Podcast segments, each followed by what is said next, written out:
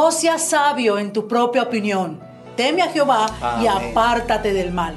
Este es otro principio del reino de los cielos. Y tenemos que, que dejar de creer que no necesitamos de Dios. Deseche hoy la soberbia, la arrogancia, la altivez y aprenda a depender de Dios, porque es de la única manera que usted y yo nos podremos apartar del mal. Pastor, Dios lo bendiga grandemente. Felices una vez más de poder estar en sus hogares llevando las buenas Amén. nuevas de salvación, sabiendo que hoy su corazón y mi corazón están preparados para el consejo que Dios tiene preparado para nuestras vidas. Y con esto dicho, vamos a orar y Dios se va a glorificar. Sí, amén. Él nos va a ayudar. Gloria Padre. Celestial, en el nombre de Jesucristo Amén, estamos de acuerdo es. para acercarnos a ti una vez más. Lo hacemos con plena confianza y certidumbre de fe, sabiendo que estás ahí y que tú eres galardonador de los que te buscamos.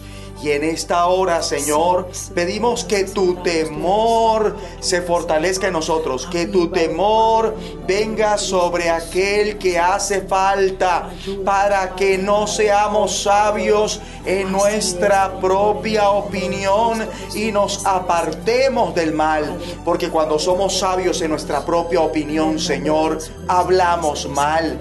Cuando somos sabios en nuestra propia opinión, pensamos mal Amén. y actuamos Sí, mal. Señor, y hoy, Señor, tu ayuda te la pedimos, favor, la recibimos gloria, en el nombre de Jesucristo Cristo Jesús, Señor. para no ser sabios en nuestra propia opinión, para apartarnos del mal, para dejar de hacer lo malo en el nombre de Jesucristo, porque creemos que con tu ayuda vamos a multiplicar el bien en vez del mal. Amén. Recibimos Dios. lo que te hemos pedido. Amén. Te damos gracias y te damos la gloria por la bendición que nos das en respuesta a esta oración, por esta conexión, por este tiempo, por lo que viene a continuación. Y levantamos nuestras manos y nos unimos a esta canción espiritual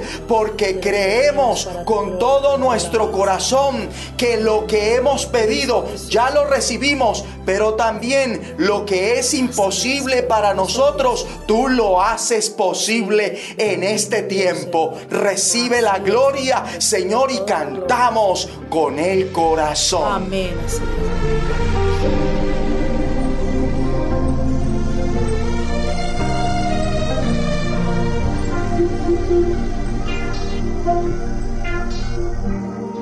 Sé que hay montañas tan altas que no crees escalar y un horizonte tan lejano que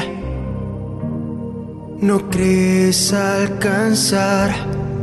Sé que la duda y la indecisión son enemigos que hay que derribar. Levántate con fe.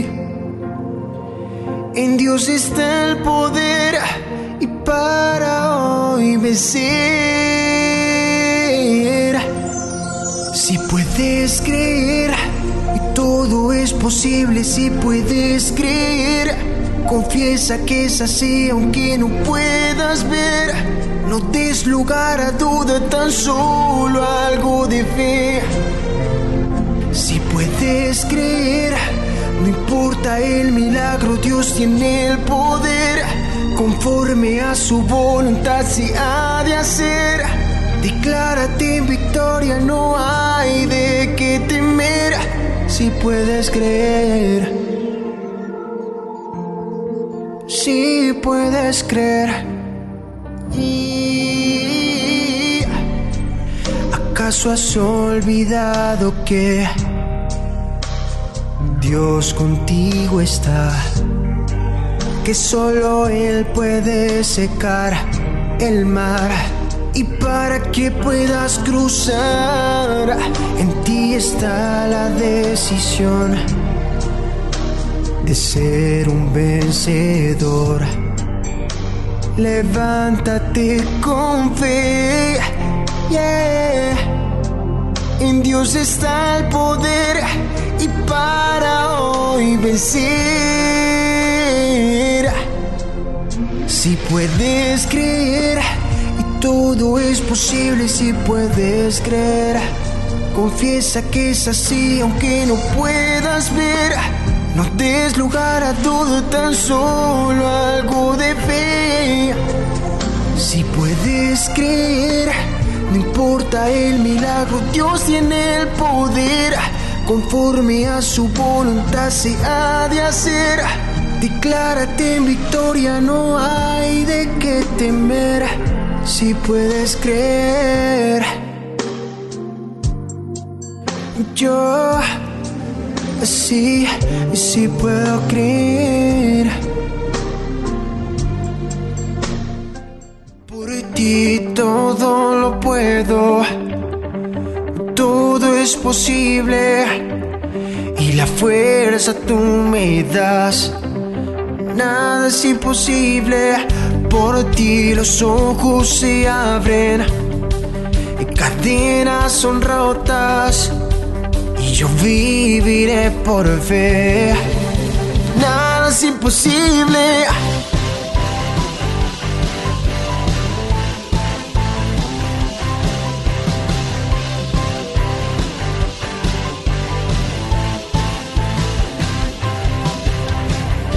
No viviré por lo que veo.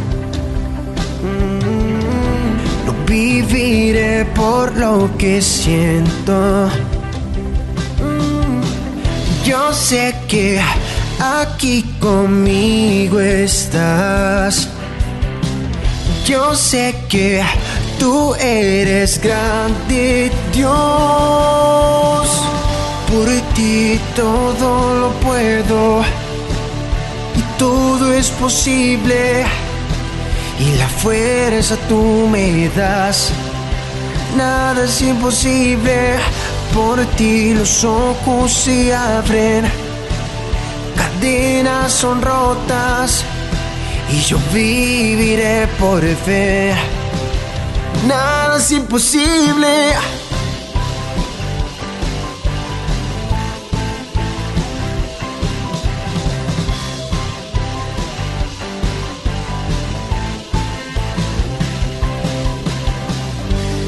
Viviré por lo que veo.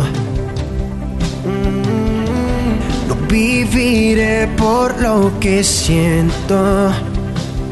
Mm, Yo sé que aquí conmigo estás. Yo sé que tú eres grande, Dios. Por ti todo lo puedo todo es posible. Y la fuerza tú me das. Nada es imposible. Por ti los ojos se abren. Cadenas son rotas. Y yo viviré por ver. Nada es imposible.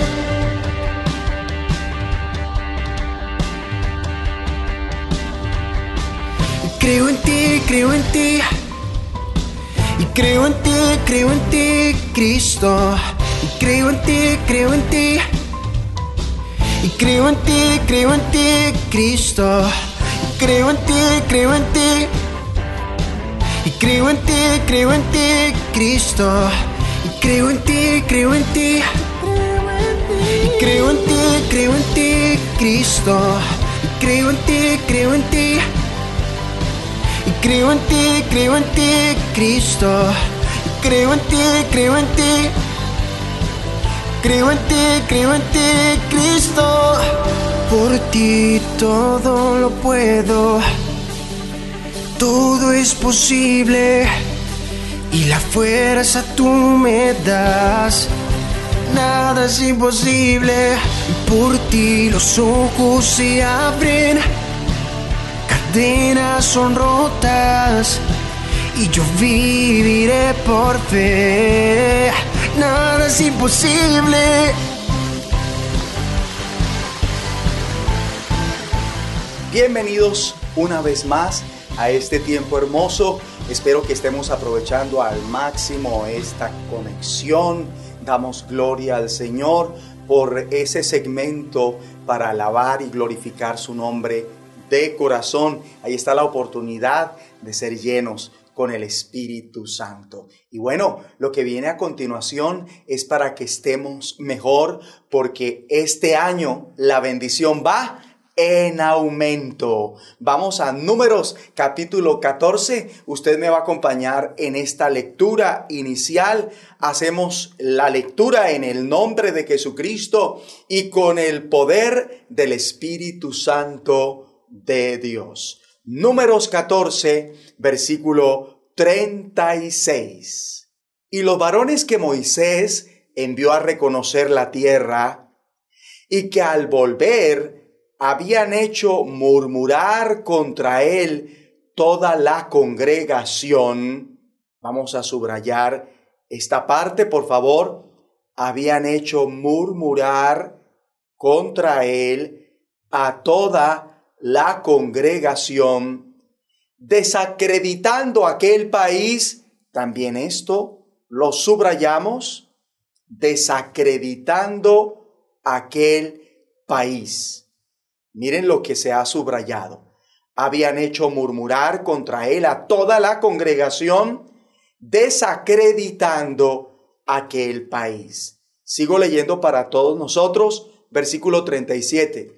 Aquellos varones que habían hablado mal de la tierra, subrayemos esto también, habían hablado mal de la tierra, continúo con la lectura, murieron de plaga delante de Jehová. 38. Pero Josué, hijo de Nun, y Caleb, hijo de Jefone, quedaron con vida de entre aquellos hombres que habían ido a reconocer la tierra. O sea que Josué y Caleb fueron inmunes contra la plaga que mató a los demás porque recibieron la vacuna del Señor. Muy bien, y el asunto que vamos a tratar a continuación es el siguiente. Bien y felices. Yo sé que usted se puede unir a este asunto y confesarlo de corazón. ¿Cuál es? Bien y felices. Vamos a sonreír y si le hace falta gozo, pues recibamos más gozo en el nombre del Señor. Muy bien. ¿Qué es lo que debe pasar? ¿Qué tiene que hacer Dios para que lo tomemos en serio y lo que Él espera de nosotros? Porque miren lo que tuvo que hacer con estos diez varones de entre su pueblo, supuestamente de lo mejor de su pueblo, príncipes de los hijos de Israel, la crema innata de su pueblo, estos eran jefes, los líderes, los pilares de un reino de sacerdote y gente santa. Eran los modelos a seguir y debían ser obedecidos. A ellos Dios los hizo morir de plaga delante suyo. Es que al que más se le da, más se le demanda. En este caso, Dios no estuvo dispuesto a dejar que continuara este tipo de liderazgo que influyó negativamente entre su pueblo, tanto que todos, por causa de ellos, de ese liderazgo, murmuraban contra Dios.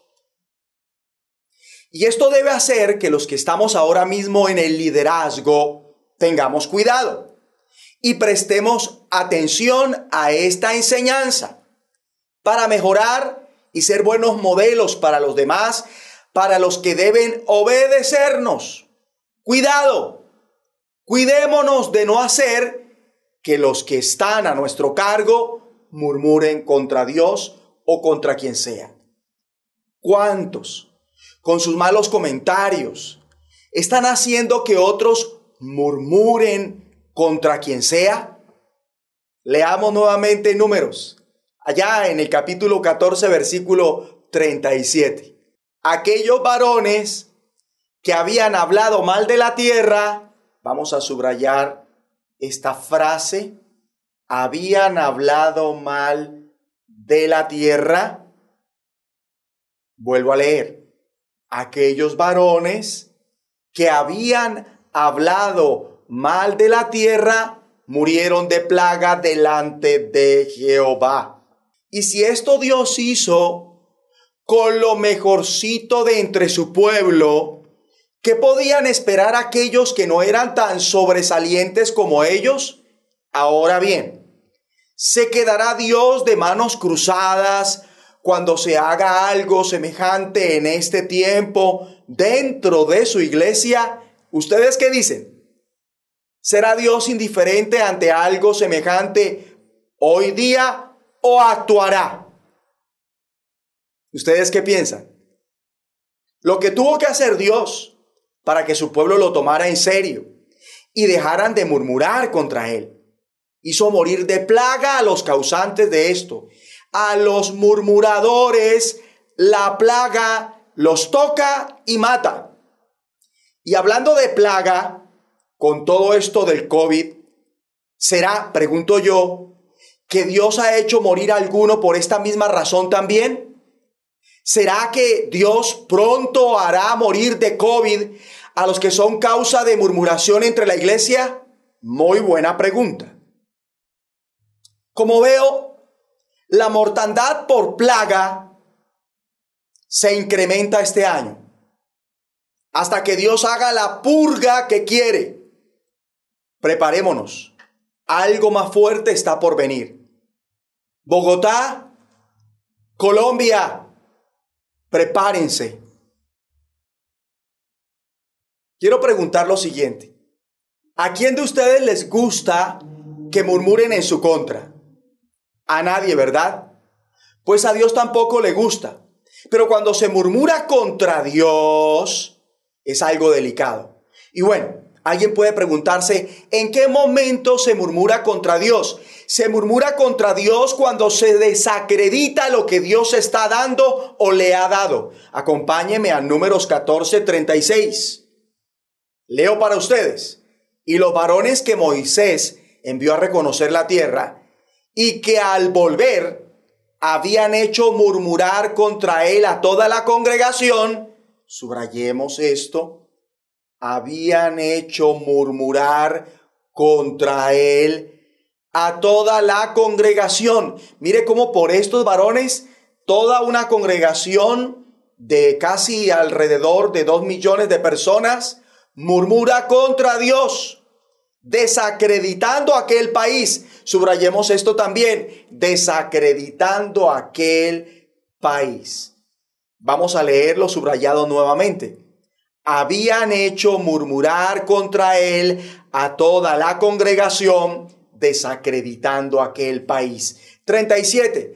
Aquellos varones que habían hablado mal de la tierra.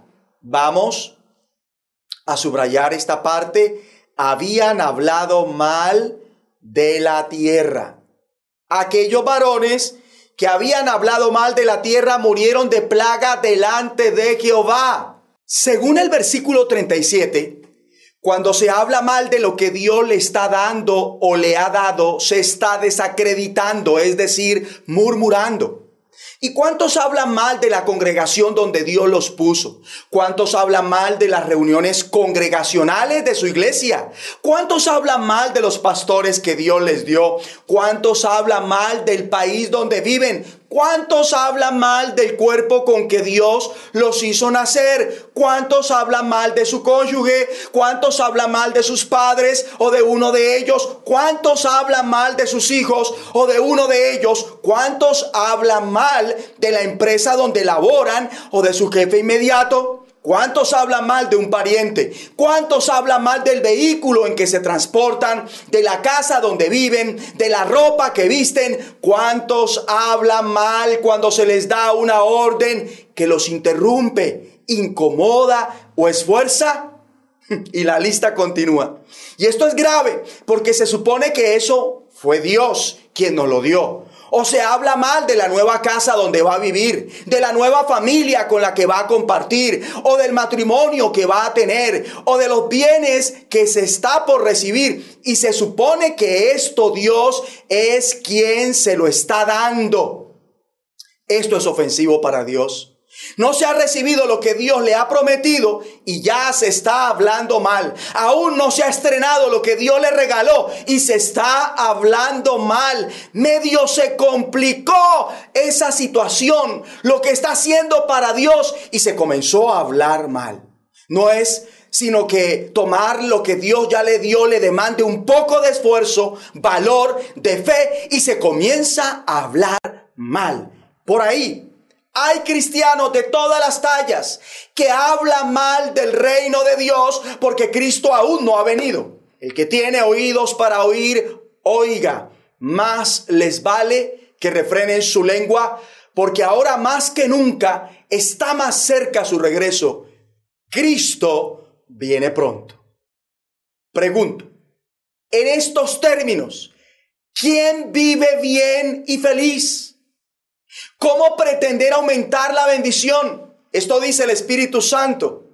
Porque el que quiere amar la vida y ver días buenos, refrene su lengua del mal y sus labios no hablen engaño. Es que por lo general, cuando se habla mal de lo que sea o de quien sea, se habla lo que no es. Es decir, se habla calumnia, o engaño. Y hablar así es una obra del diablo, quien es padre de mentira y calumniador, falso acusador.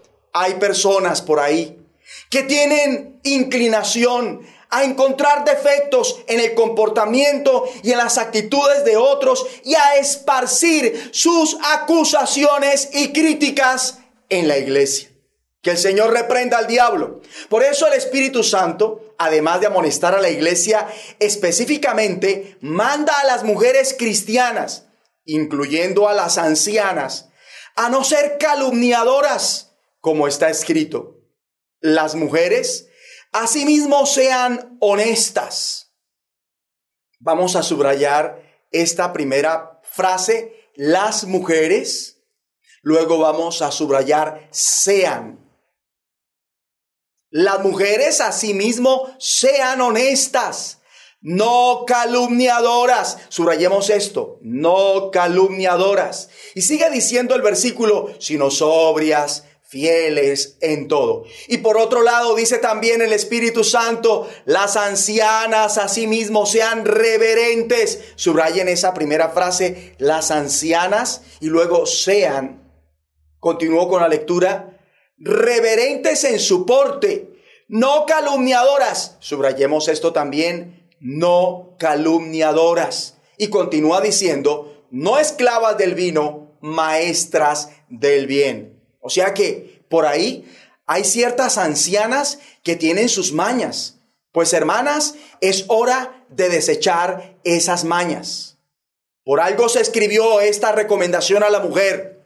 Tipo de la iglesia de Jesucristo. Mujeres, iglesia, no le demos gusto al diablo hablando mal y por ende engaño. Mejor dicho, quien quiera abrazar la vida y ver que el día se llene de bien, esto es lo que hace. No diga nada malo o hiriente. Los que de todo corazón deseen vivir y ser felices deben cuidarse de no mentir y de no hablar mal de nada ni de nadie.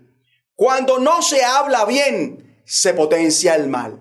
Usted lo puede decir, cuando no se habla bien, se potencia el mal. El mal que hace que otros murmuren, como hicieron los diez espías a los cuales Dios mandó efectuar un reconocimiento de la tierra que les daba y que era buena en gran manera.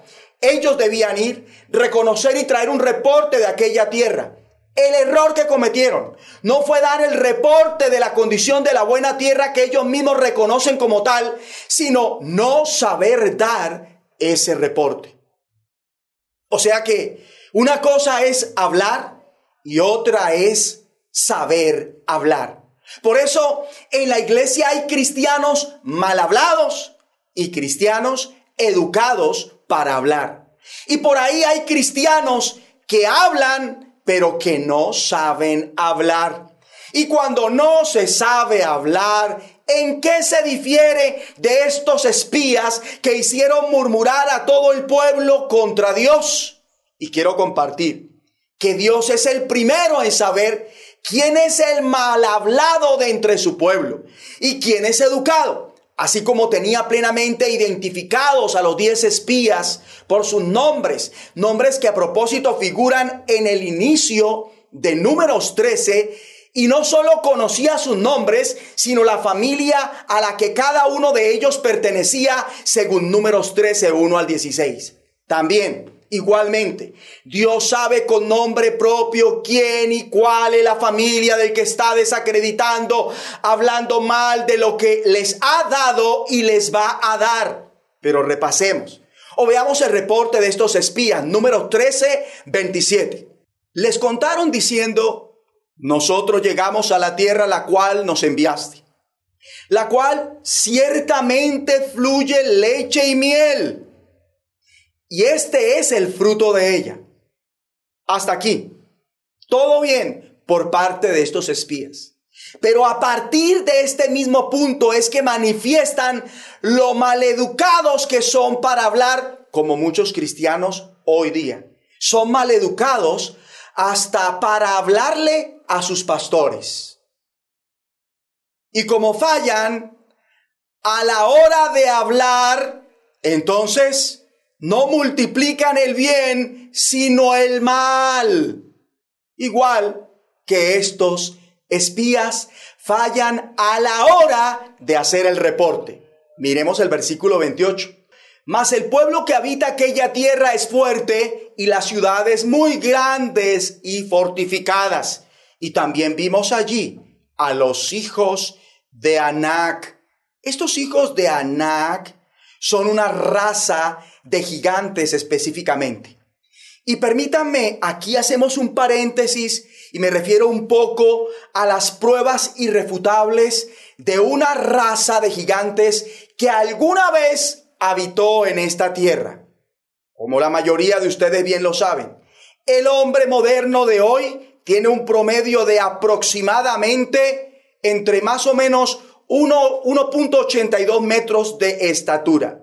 Pero saben que en alguna fecha que ya voy a mencionar, se encontró el esqueleto humano con una medida de 4.57 metros. Específicamente se encontró en Turquía suroriental a finales de los años 50 en el valle del río Éufrates durante la construcción de un camino como lo aprecian en imágenes. Y para hacernos más a la idea de la estatura de estos gigantes, en Deuteronomio 3, versículo 11, se habla de Og, un rey, este rey tenía una cama de hierro que medía aproximadamente 4.26 metros de largo por 1.82 metros de ancho. El rey Og se presume que medía por lo menos 3.96 metros de alto aunque algunos dicen que medía hasta 5.48 metros de alto. Ahora,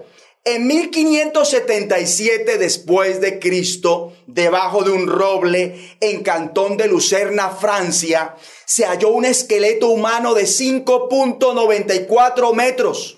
Y en 1456 después de Cristo, al lado de un río en Valencia, Francia, se encontró un esqueleto de 7.7 metros de alto.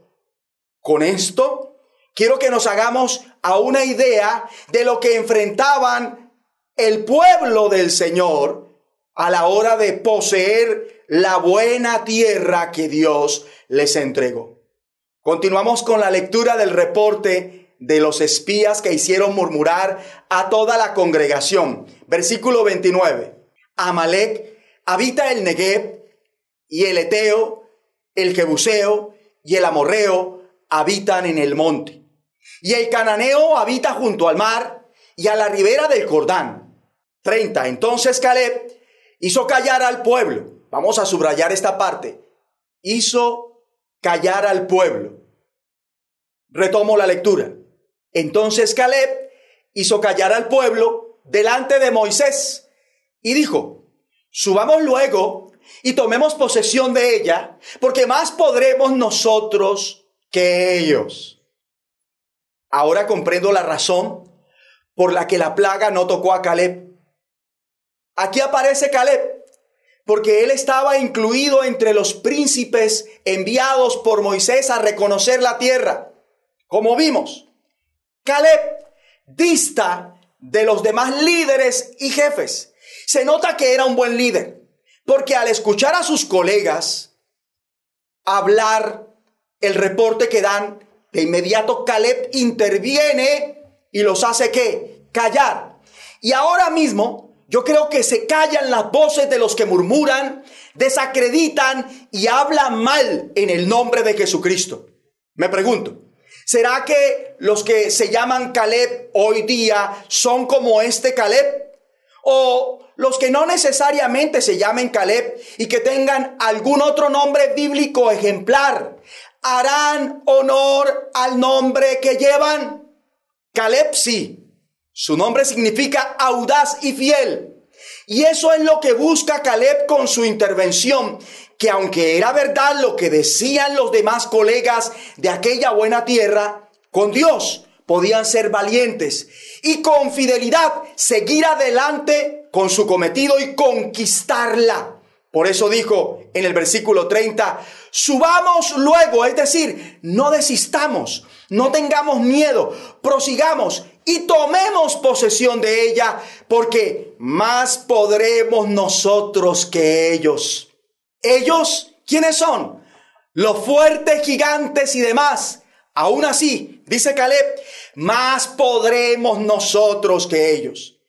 Caleb difiere de los demás espías. Oh, si los que dieron inicialmente el reporte hubiesen dicho, mm, nosotros llegamos a la tierra a la cual nos enviaste, la que ciertamente fluye leche y miel, y este es el fruto de ella. Y aunque el pueblo que habita aquella tierra es fuerte, y las ciudades muy grandes y fortificadas, y hay gigantes, no tengamos miedo. Subamos luego y tomemos posesión de ella, porque más podremos nosotros que ellos. Esto hubiese sido lo ideal pero no lo hicieron. Fue Caleb quien arregló el reporte que estaban dando sus colegas. Pero esto a los espías mal hablados no les contó a su favor, porque el corazón de ellos estaba escéptico, pesimista e incrédulo, luego de ir y reconocer la tierra que Dios había dicho que se las entregaba. Con razón la plaga los tocó y mató. Ellos perdieron la objetividad de las cosas. Estaban mirando humanamente la situación y no desde la perspectiva del Señor, porque no le dieron la razón a Caleb. Versículo 31, lea conmigo. Mas los varones que subieron con él dijeron, no podremos subir contra aquel pueblo porque es más fuerte que nosotros. Desde la perspectiva humana era verdad, pero no desde la perspectiva de Dios. O sea que al quedarse ellos con su perspectiva humana, la realista, ellos insisten en su negativismo realista. Versículo 32.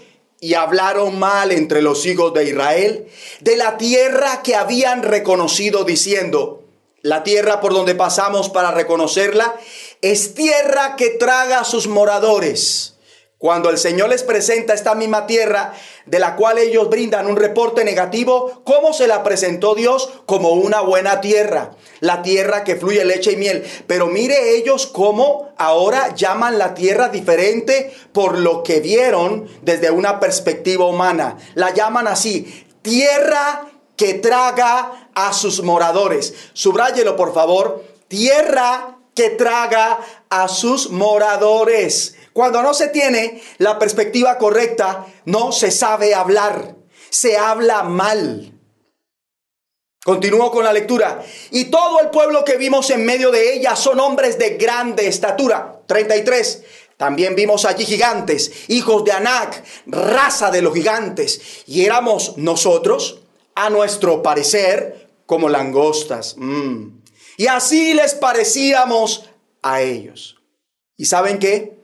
Esto sucede igualmente con los cristianos cuyo corazón no sabe hablar por la fe, que ignoran la palabra de Dios, que ignoran las promesas de Dios, que ignoran el poder de Dios, que ignoran la voluntad de Dios, que no tienen una revelación de ella. Por eso, cuando se les dice lo que hay que hacer, lo que va a venir de parte de Dios o lo que Dios quiere, ellos desde su perspectiva siempre lo van a ver muy complicado, porque ellos se van siempre con la perspectiva humana con, los que sus, con lo que sus ojos ven. Ellos no viven por fe, ellos viven por vista, aunque se les ha dado palabra, aunque se les ha enseñado las promesas, aunque se les ha transmitido lo que Dios quiere que se haga, ellos no viven por fe, sino por vista. Y el que vive así, cuando habla, habla en un tono problemático. Solo ve problemas. Porque su perspectiva hace que vea las cosas tan complicadas, tan difíciles, que reniegan con gran facilidad, se intimidan y oponen con sus comentarios a lo que Dios quiere que se haga, haciendo críticas pesimistas, hablando con desdén de lo que es precioso y menospreciando lo que es valioso, se oponen con comentarios negativos y pesimistas, con acotaciones realistas y así justifican ese miedo que les da confiar en Dios y dar pasos por fe, no por vista. La perspectiva que tienen algunos cristianos de lo que Dios quiere entregarles de su perfecta voluntad es tan ridículamente realista que opaca la grandeza de Dios en sus corazones. Para ellos, mayor es el que está en el mundo que el que está en ellos, así como lo oyen. Y saben que he aprendido en mi caminar con Dios todos estos pico de años, que la realidad, la realidad nunca supera las promesas de Dios. La realidad jamás podrá superar la voluntad de Dios. La realidad física con diagnóstico médico en mano no supera el hecho de que Dios es nuestro sanador. La realidad económica con extracto bancario en mano no supera el hecho de que Dios es el dueño del oro y de la plata. La realidad del número de la membresía de una congregación con censo a la mano no supera el hecho de que Dios con 300 nada más en cabeza de Gedeón venció a 120 mil madianitas. ¿Ven? Que la realidad nunca será mayor que el poder de Dios.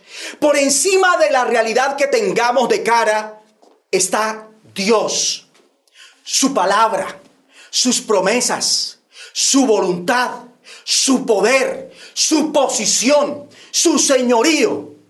Que esto nos quede hoy muy claro. Por eso, aunque realmente Lázaro efectivamente tenía tres días de muerto, tanto que día, aún así, el Señor lo resucitó. En ese instante de una cruda realidad, pudo más lo que Dios quería, su palabra y su poder. Y hoy le digo a todo aquel que me ve y escucha, por encima de la realidad que podamos estar viviendo se encuentra Dios, su palabra, sus promesas, su voluntad, su poder. Por eso, esperemos lo mejor.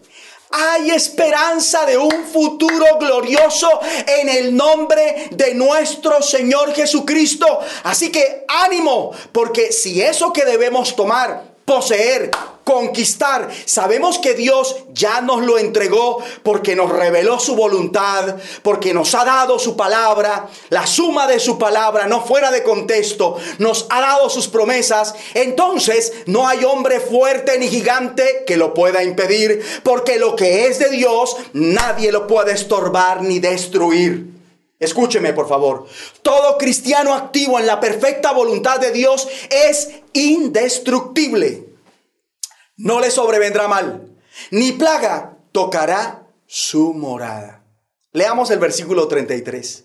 También vimos allí gigantes, hijos de Anac, raza de los gigantes, y éramos nosotros a nuestro parecer, vamos a subrayar esta parte, por favor, a nuestro parecer como langostas. Y así les parecíamos a ellos. O sea que se habla mal, se desacredita cuando se habla lo que nos parece. Ese cristiano habla mal y termina desacreditando lo que tal vez sin querer hace desacreditar lo que es de Dios. ¿Por qué? Porque habla lo que le parece, no lo que Dios dice, no la suma de la palabra de Dios, no la promesa de Dios, no la voluntad de Dios. No habla lo que Dios quiere. Irregularmente. Cada vez que se habla lo que nos parece, terminamos exagerando la realidad. La agrandamos y complicamos exponencialmente las cosas. Y también se habla mal cuando recita un texto bíblico fuera de contexto. Escuche, ese pecado sí que lo hemos cometido. Y les digo a todos, incluyéndome, nunca dudemos de Dios y lo que Él quiere. Por cierto comentario que alguien nos haga apoyado en su propia opinión, sea quien sea, no lo acepte ni lo crea para que no se desanime, para que no se revele, para que no murmuren, para que no desacredite ni maldiga. Versículo 33. También vimos allí gigantes hijos de Anac, raza de los gigantes, y éramos nosotros, a nuestro parecer, como langostas, y así les parecíamos a ellos. Versículo 1 del capítulo 14. Entonces, toda la congregación gritó. ¿Vieron lo que, lo que causaron? Con razón Dios hizo lo que hizo con estos espías.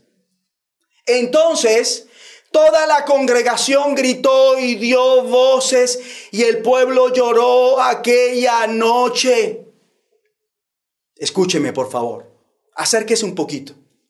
Cuidado con ser el causante de que por los comentarios que se hacen otros se desanimen, se entristezcan, se depriman con lo que Dios les quiere dar y les ha dado. Cuidado con hacer, que otros se quejen contra los pastores que Dios les dio, carboneros. Versículo 2. Y se quejaron contra Moisés y Aarón todos los hijos de Israel. Subrayemos esto. Y se quejaron contra Moisés y Aarón todos los hijos de Israel. ¿Ven hasta dónde llegan los comentarios mal hechos de estos espías. Continúo con la lectura. Y les dijo toda la multitud, mira, aquí viene algo impresionante.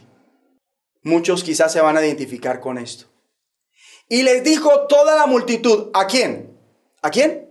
A Moisés y Aarón, a sus pastores. Ojalá muriéramos en la tierra de Egipto. O en este desierto, ojalá muriéramos impresionante. ¿Sabe?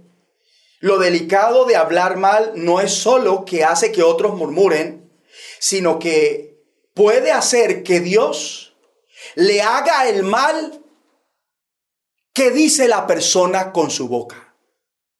Eso es lo delicado de hablar mal. Pregunto, ¿cuántos han deseado morir? Los que desean morirse ante el desafío que implica asumir la voluntad de Dios, de conquistar lo que Dios ya les entregó. Que los que desean verbalmente morir ante, las, ante los aparentes problemas a la hora de entrar y tomar lo que Dios quiere, ellos están quejándose y hablando mal.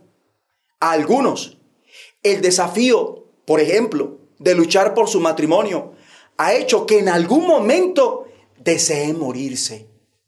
Otros, para citar otro ejemplo, como Elías o Jeremías, desearon morir ante el desafío de cumplir su ministerio, de cumplir con su deber, pese a todo lo que implica. Igualmente, hoy día, servidores de Cristo desean morir ante el mismo reto y por todo lo que conlleva. No está bien esto, hermanos. Versículo 3. ¿Y por qué nos trae Jehová a esta tierra? para caer a espada y que nuestras mujeres y nuestros niños sean por presa? ¿No nos sería mejor volvernos a Egipto? Impresionante. Cada vez que por la presión que puede generar obedecer a Dios, se habla que mejor era no servirle, mejor es volver atrás, mejor hubiese sido no haber comenzado lo que emprendieron por voluntad de Dios, se está hablando mal. Ahora, con base a lo que acabo de leer, pregunto, ¿era verdad esto que la congregación afirmó con tanta vehemencia? Claro que no. Dios no lo sacó para eso de Egipto. No, Él lo sacó para que todos poseyeran la tierra, para que todos entraran a esa tierra, para que todos tomaran la tierra. Pero mire que cuando no se tiene la perspectiva correcta, ¿cómo se habla? ¿Verdad? Y lo que causó además los comentarios de los espías mal hablados.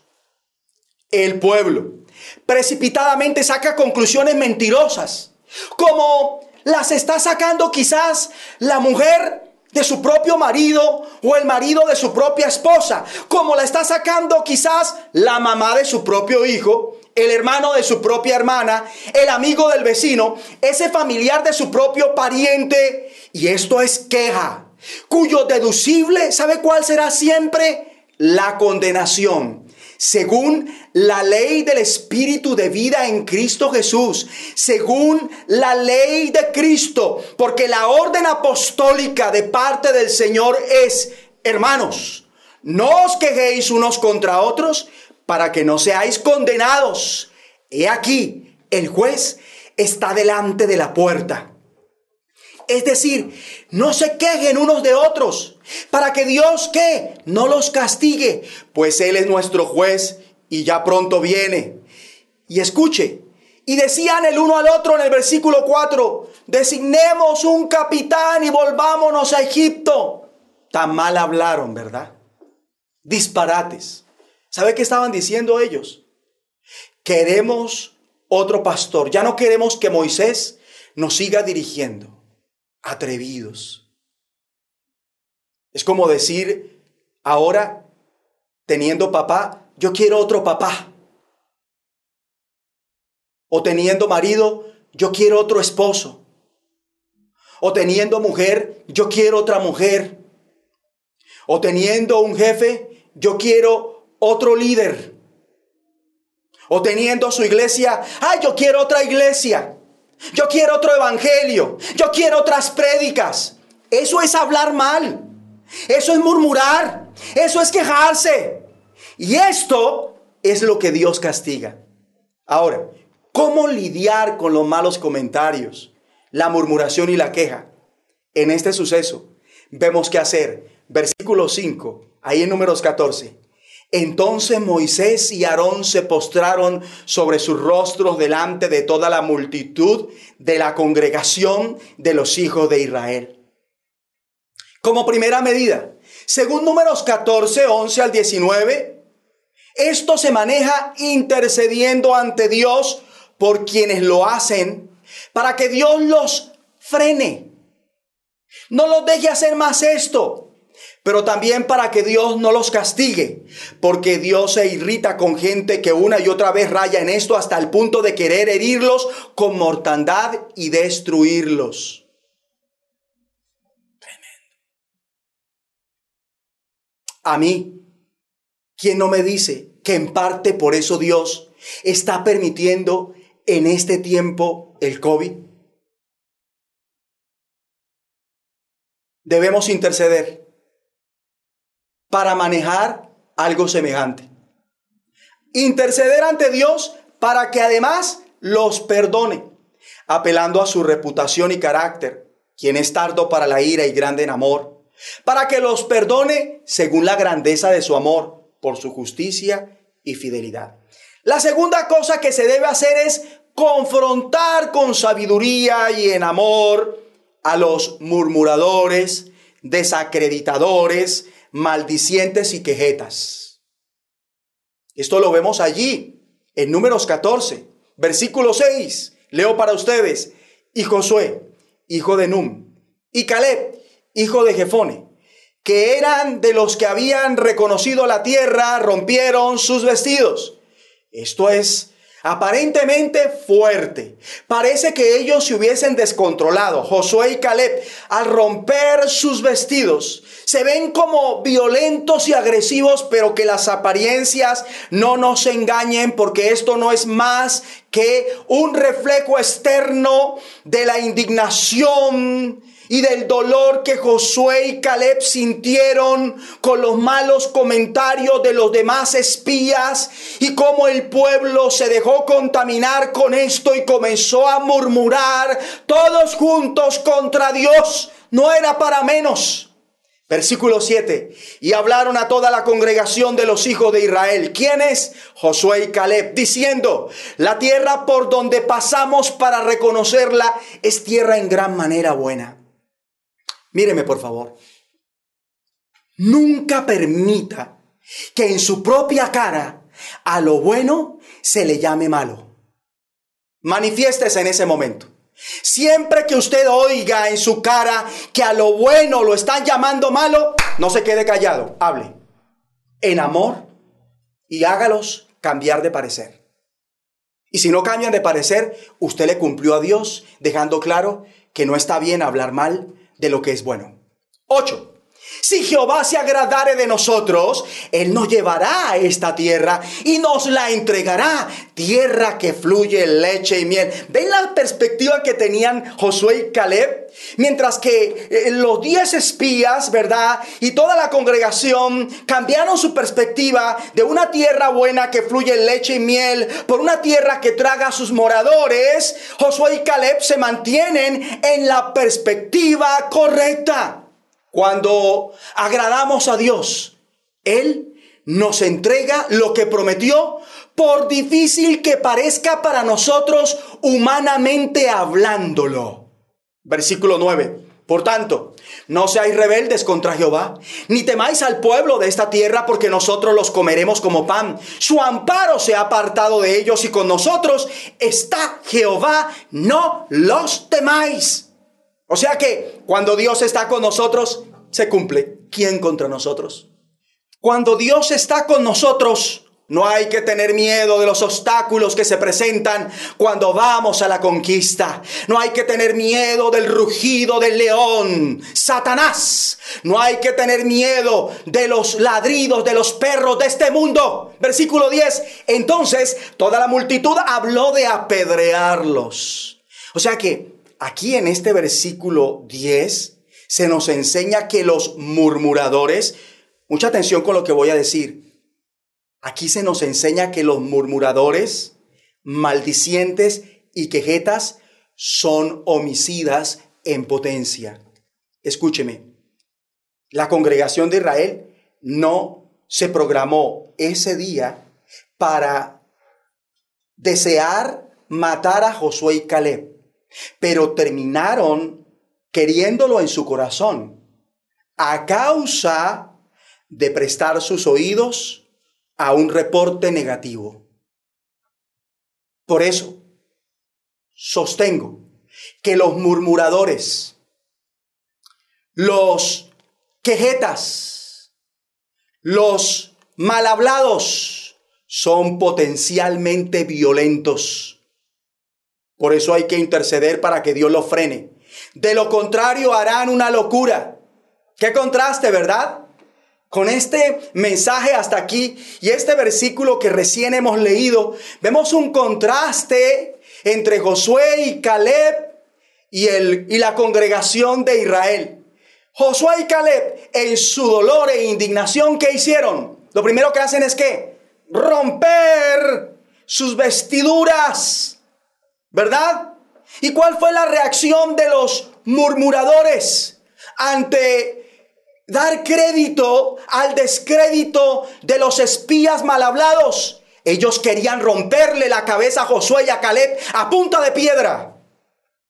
Y siempre hay diferencia entre el que le sirve a Dios y no le sirve. Por los frutos nos conocerán. Y estos son los casos que realmente ameritan una confrontación motivados por el amor, haciéndoles ver cuán bueno es eso que menosprecian para que no hablen más mal, que Dios está con los que aceptan lo que Él quiere darles para que lo reciban, que si se agrada a Dios, Él nos respaldará, que no sean rebeldes contra Dios, rechazando lo que nos quiere dar a su manera y no a la nuestra, que no tengan miedo de aceptar la voluntad de Dios, pues sin importar lo que se levante, Dios nos ayudará. Ahora, la autoridad que se necesita para frenar esto resulta de comprender y experimentar la comunión íntima con Dios y de gozar una buena relación, de una buena relación con sus pastores. Eso era lo que tenía, lo que tenían Josué y Caleb comunión íntima con Dios y muy buena relación con Moisés y Aarón. La comunión íntima de Caleb y de Josué con Dios partía de su temor a Dios porque tuvieron temor a Dios y no miedo del pueblo. Por eso, por miedo, no terminaron uniéndose al pesimismo realista del pueblo, sino que se mantuvieron unidos a Dios a Moisés y Aarón. Y estudiando la palabra, de los dos espías, solo este dúo estaba más cerca de Dios y más cerca de Moisés. O sea que no solo es vital gozar de una buena relación con Dios, sino también con sus pastores. Josué y Caleb. Si usted mira la Biblia, Josué andaba a la sombra de Moisés y por eso habitaron bajo la sombra del omnipotente. Y nadie que esté bajo la sombra del omnipotente habla mal de lo que Dios quiere darles. Habla mal de lo que Dios quiere que hagan. No se atreven porque ellos creen que eso que Dios quiere darles, que eso que Dios quiere que hagan, es posible hacerlo porque Dios está con ellos. Hay cristianos a los que les falta estar más cerca de sus pastores. Les falta fe, les falta meterse más con Dios para poder ver las cosas desde la perspectiva de Dios y con base a la grandeza de Dios y hablar bien en vez de mal. Ejemplo, desde la perspectiva de Dios, la muerte ha sido sorbida en victoria. La muerte ha sido destruida. Por eso cuando uno de los nuestros muere, nos gozamos más de lo que lloramos, ya que es una despedida y no una pérdida. Es una pérdida cuando la persona que fallece no vivió para Cristo. O es una pérdida para quien en vida no valoró la persona que ahora fallece. Por eso llora más de lo que se goza. Pero cuando usted sabe valorar, es más lo que se goza que lo que llora porque no perdió. Sabe que esa persona ahora está con Cristo, lo cual es muchísimo mejor.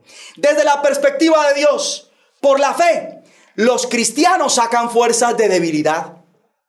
Desde la perspectiva de Dios, los gigantes se ven como enanos. Desde la perspectiva de Dios, el muerto duerme. Desde la perspectiva de Dios, ganamos cuando perdemos por agradarlo a Él. Desde la perspectiva de Dios, lo poco alcanza y sobra. Desde la perspectiva de Dios, a quien tiene se le dará más. Y al que más, y el que da más, a ese se le dará más aún. Desde la perspectiva de Dios, el desierto puede florecer. Desde la perspectiva de Dios, lo necio le sirve para avergonzar a los sabios, lo débil le sirve para avergonzar a los fuertes. Lo vil, lo menospreciado, lo que no es, le sirve para deshacer lo que es. En fin. Y por último, y no menos importante, debemos aceptar la disciplina. Y esto es algo que a la mayoría nos cuesta, ¿verdad? Que el Dios bueno nos discipline. Pero por nuestro bien y el de los demás, debemos aceptarlo como lo aceptó Moisés para su pueblo. Lean conmigo el versículo 20. Entonces Jehová dijo, yo lo he perdonado conforme a tu dicho, gracias a la intercesión. 21. Mas tan ciertamente como vivo yo y mi gloria llena toda la tierra, todos los que vieron mi gloria y mis señales que he hecho en Egipto y en el desierto, y me han tentado diez veces, y subrayeme esto por favor, me han tentado diez veces. Tiene razón ese papá cuando le dice al hijo, ya le llevo dos, ¿no? Con esta ya son, serían tres. A la cuarta prepárese. Aquí en el caso de Dios fue, ya con esta son nueve. Ahora van para diez. Después de las diez, prepárense. Porque dice, y me han tentado diez veces y no han oído mi voz. 23. Mire lo que es, prepárense desde la perspectiva de Dios para los que reinciden en la murmuración, en la maledicencia y en la queja, en desacreditar lo que Dios da o lo que Dios promete o lo que Dios manda. 23 no verán la tierra de la cual juré a sus padres. No, ninguno de los que me han irritado la verá. Mire que aquí Dios ya les está dando conforme al mal que hablaron. Porque ellos, cuando hablaron mal, debido al reporte de los espías, recordemos lo que dijeron, mejor no fuera haber, habernos quedado en Egipto, morir allí, o mejor fuera morir en este desierto que para entrar a poseer una tierra que es tragadora de moradores. Mal hablado. Todo lo que dijeron fue mal hablado.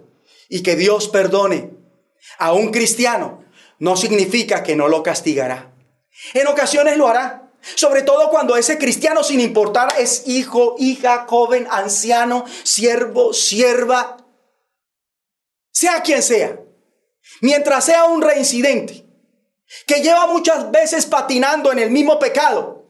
En este caso, en la murmuración, desacreditando la maledicencia y la queja, Dios lo castigará. 22. Todos los que vieron mi gloria y mis señales que he hecho en Egipto y en el desierto y me han tentado diez veces. Subrayémoslo por favor. Me han tentado diez veces.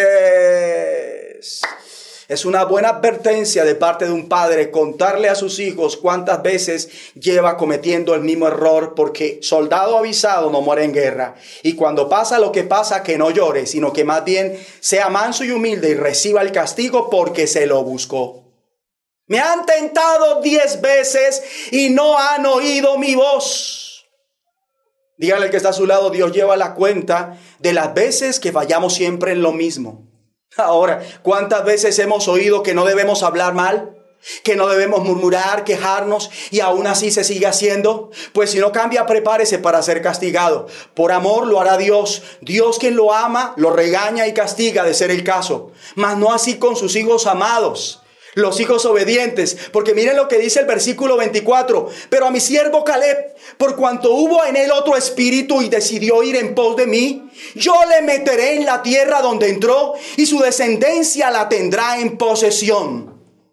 Queridos padres, la herencia que sus hijos gozarán es la que resulta de ir en pos del Señor. Esa es la mejor herencia que un papá le puede dejar a sus hijos más con los, más con los murmuradores, Dios será severo. 27.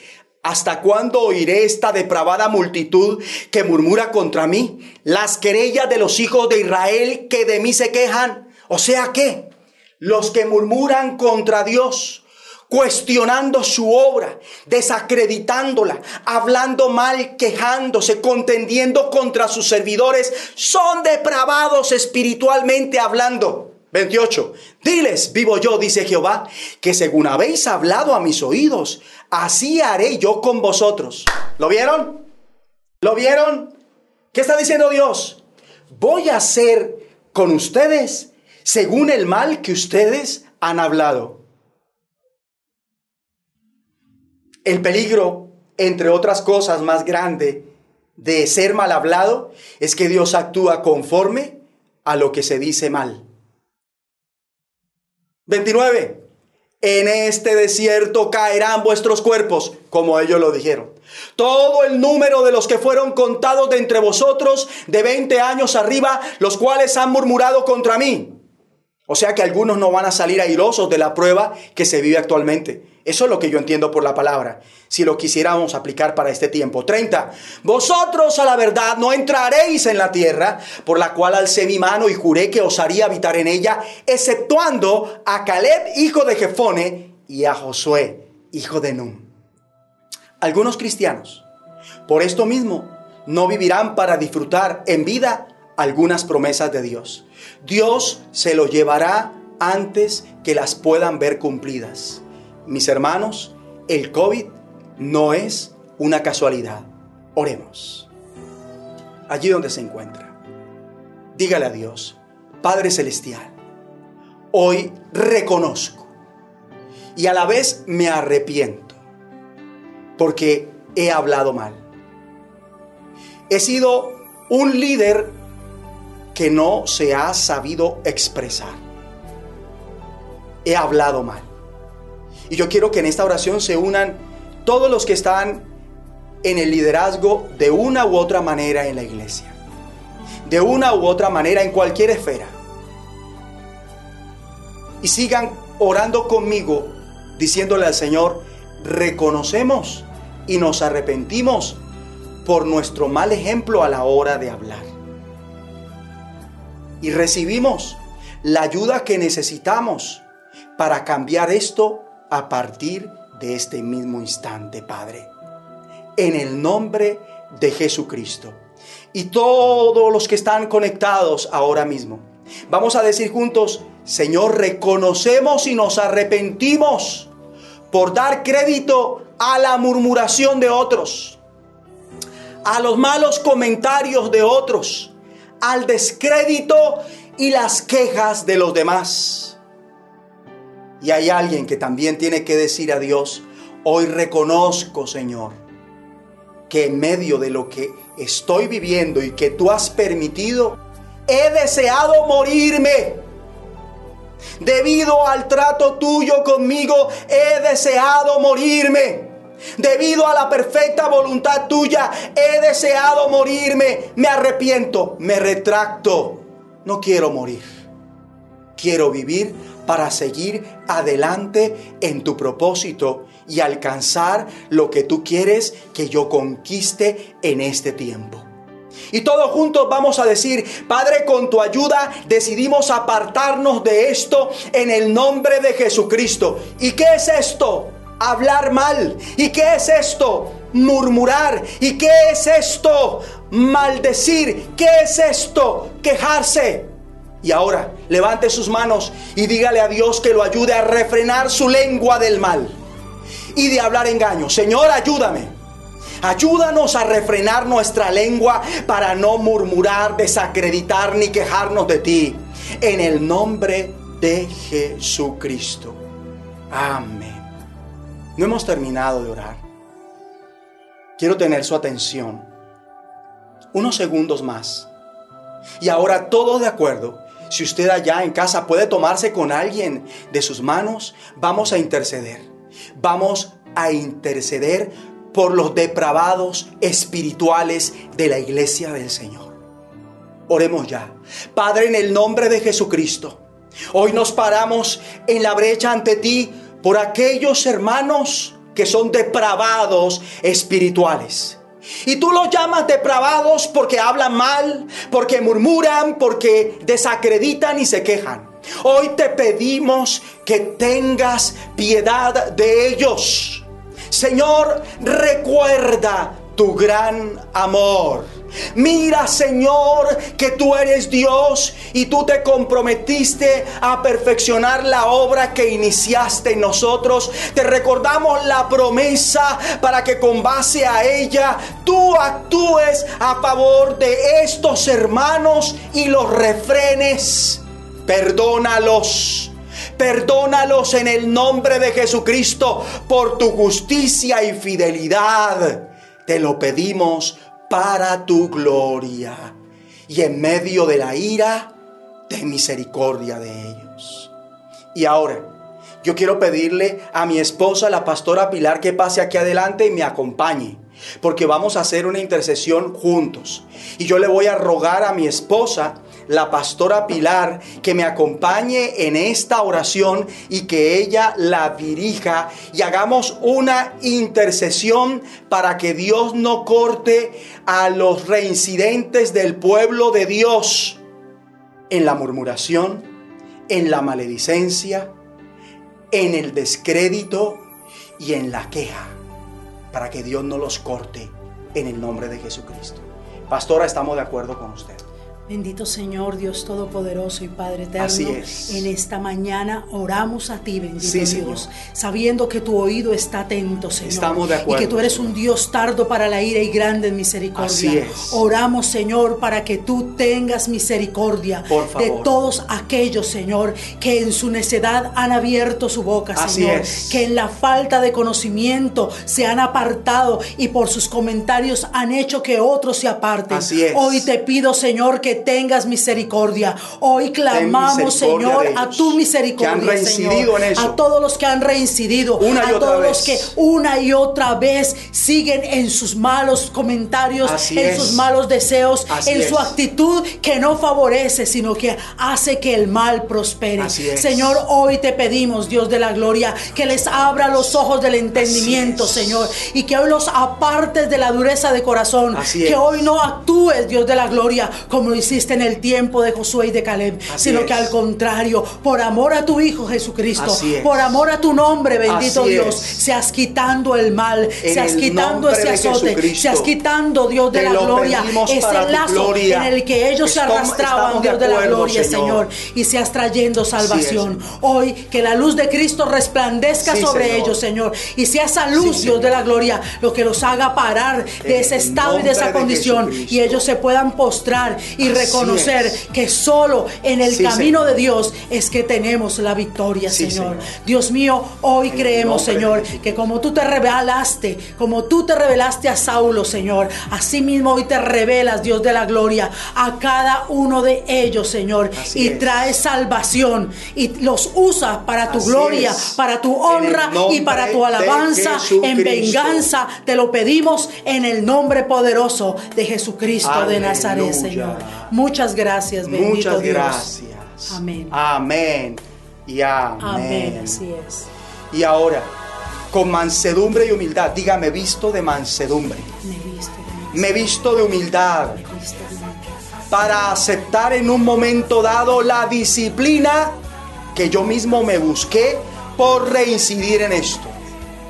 Y guárdame, Señor, dígale así a Dios, de menospreciar la disciplina o desmayar ante tu reprensión.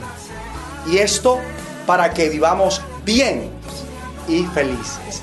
Levantemos nuestras manos al cielo, unidos. Están escuchando esa canción. Vamos a creer, porque nada es imposible para Dios.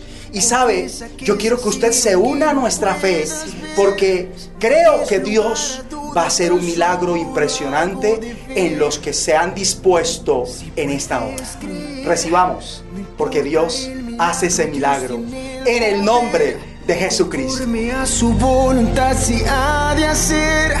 Declárate en victoria, no hay de qué temer. Si puedes creer, si puedes creer. Y ¿Acaso has olvidado que Dios contigo está? que solo Él puede secar el mar. Y para que puedas cruzar, en ti está la decisión de ser un vencedor. Levántate con fe, yeah. En Dios está el poder y para hoy vencer. Si puedes creer y todo es posible si puedes creer. Confiesa que es así aunque no puedas ver. No des lugar a todo, tan solo algo de fe. Si puedes creer, no importa el milagro, Dios tiene el poder. Conforme a su voluntad se ha de hacer. Declárate en victoria, no hay de qué temer si puedes creer. Yo sí, sí puedo creer.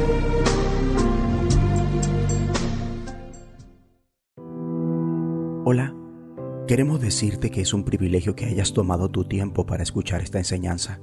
No has llegado aquí por casualidad. Esta fue una de las tantas formas en la que Dios ha querido acercarse a ti para darte la oportunidad de transformar tu vida a través de su Hijo Jesús.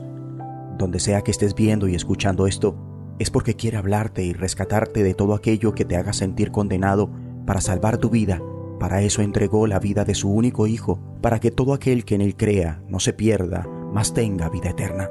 Y si quieres experimentar el gozo de ser perdonado y entrar en su reino, te invito a que repitas conmigo esta oración.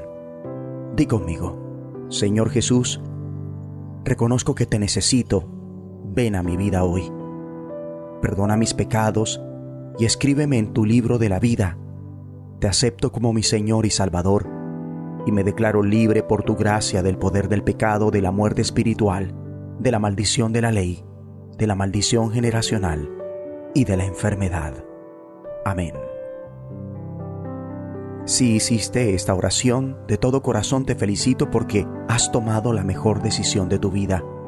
Háblalo con alguien y si deseas testificarnos lo que Dios hizo contigo, escríbenos en los comentarios o alguna de nuestras redes sociales. Gracias y que el Señor te bendiga.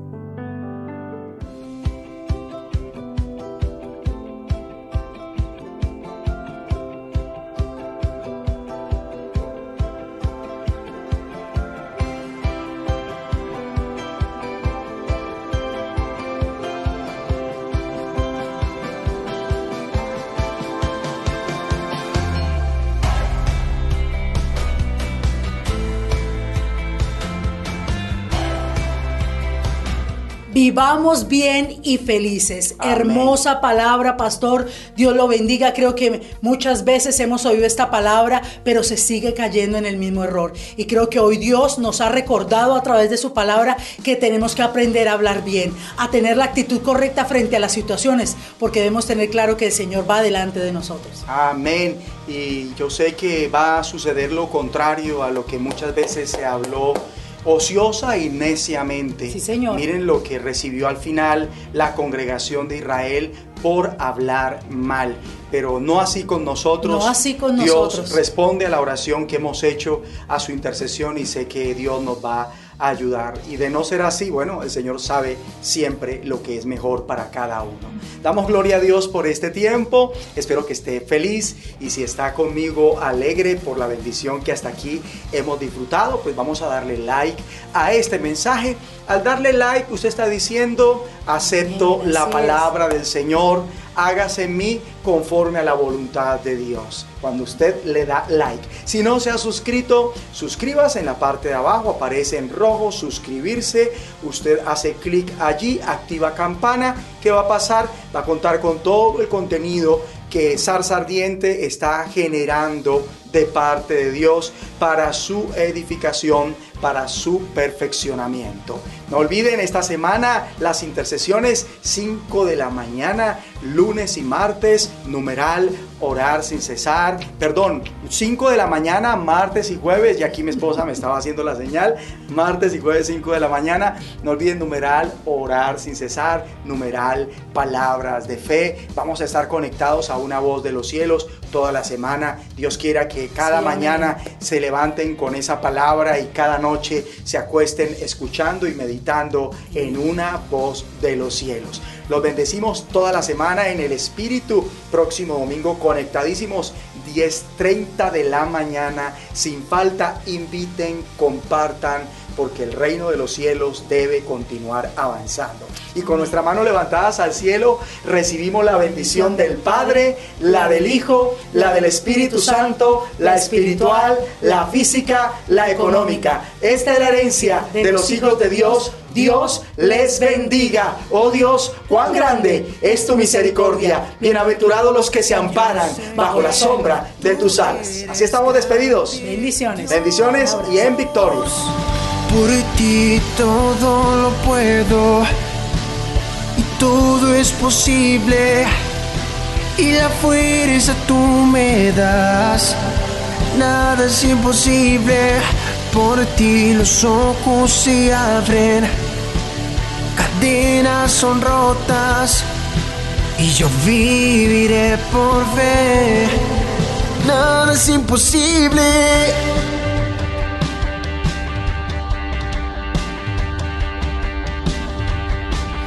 Creo en ti, creo en ti. Y creo en ti, creo en ti, Cristo. Y creo en ti, creo en ti. Y creo en ti, creo en ti, Cristo. Y creo en ti, creo en ti. Y creo en ti, creo en ti, Cristo. Y creo en ti, creo en ti. Y creo en ti, creo en ti, Cristo. Y creo en ti, creo en ti. Y creo en ti, creo en ti, Cristo. Creo en ti, creo en ti. Creo en ti, creo en ti, Cristo. Por ti todo lo puedo. Todo es posible. Y la fuerza tú me das. Nada es imposible. Por ti los ojos se abren cadenas son rotas y yo viviré por fe. Nada es imposible.